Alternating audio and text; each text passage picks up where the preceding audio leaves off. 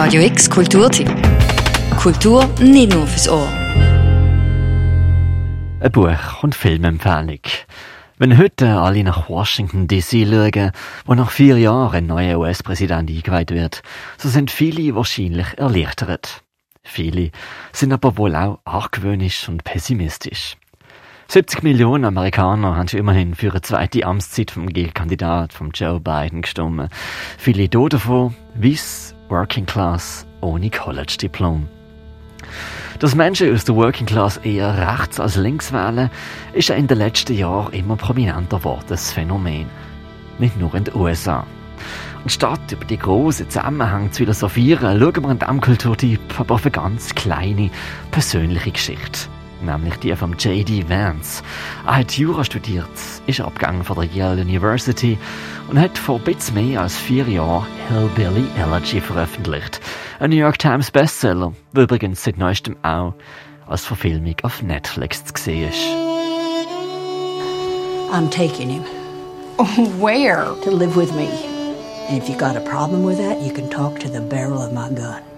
You can't just come in. He's here. getting in trouble. He's in trouble. He's got loser friends, and he's gonna be a loser if somebody don't do something. You want to go and live with her? She's crazy, you know that. She's been crazy my whole life, but if you want to go live with that crazy old witch, you go right ahead. You two were made for each other. Hillbilly Elegy, a memoir of a family and culture in crisis, erzählt die Geschichte von seiner Familie.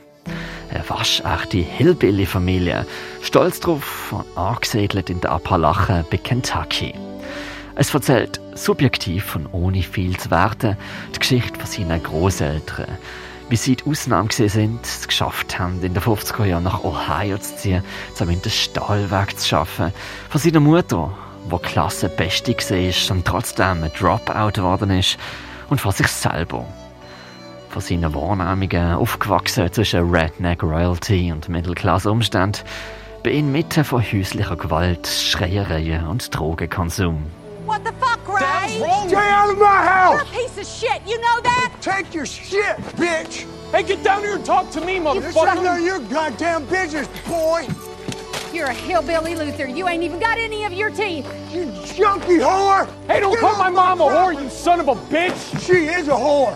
She'll suck anybody's dick that's got one. I'm gonna fucking kill you. JD! Beat your ass! Im Buch beschreibt der J.D. Vance, wie es so ein Umgang absolut normal war. Und wie auch wohl seine Großeltern den Sprung nach Ohio gemacht haben und es in den Mittelstand geschafft haben, die Hillbilly-Kultur nicht abzulecken war. But what ended up happening is that they exposed their kids to a lot of the childhood trauma that had gone back many generations.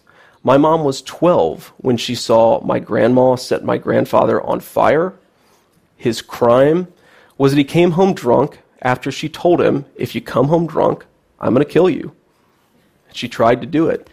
Im Buch kontextualisiert auch der Hintergrund von der sogenannten Hillbilly-Kultur historisch und soziologisch. Nach der Veröffentlichung vom Buch ist einer amerikanischen Medien zu so etwas wie ein Spokesperson für die Schicht von AmerikanerInnen geworden und redet auf Podien, in Interviews und TED-Talks immer wieder über die Thematiken. Think about the way that that affects a child's mind. And we think of these things as especially rare. But a study by the Wisconsin Children's Trust Fund found that 40% of low income kids face multiple instances of childhood trauma, compared to only 29% for upper income kids. And think about what that really means. Der J.D. Vance sieht er sich allerdings nicht als Spokesperson. Im Buch und im Film wird lediglich seine Geschichte erzählt. Aber die Geschichte, die erzählt wird, ist symptomatisch. Der J.D. Vance beschreibt, wie der Alltag von der Stahlfabrik Stadt Middletown in Ohio mittlerweile von Armut bestimmt wird.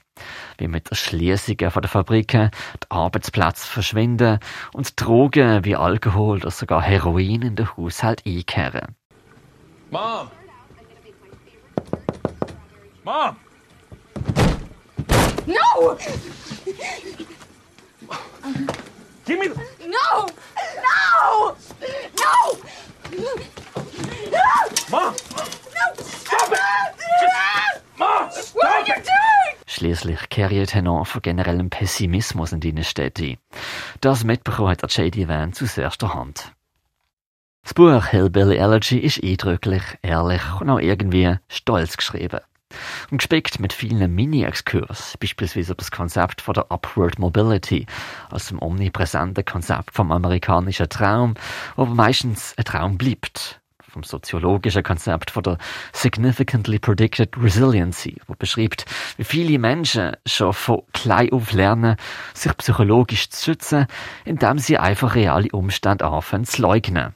Und nicht zuletzt aber auch, wie wichtig es ist, eine Familie zu haben, die einem Stabilität gibt und einen als Kind auch unterstützt.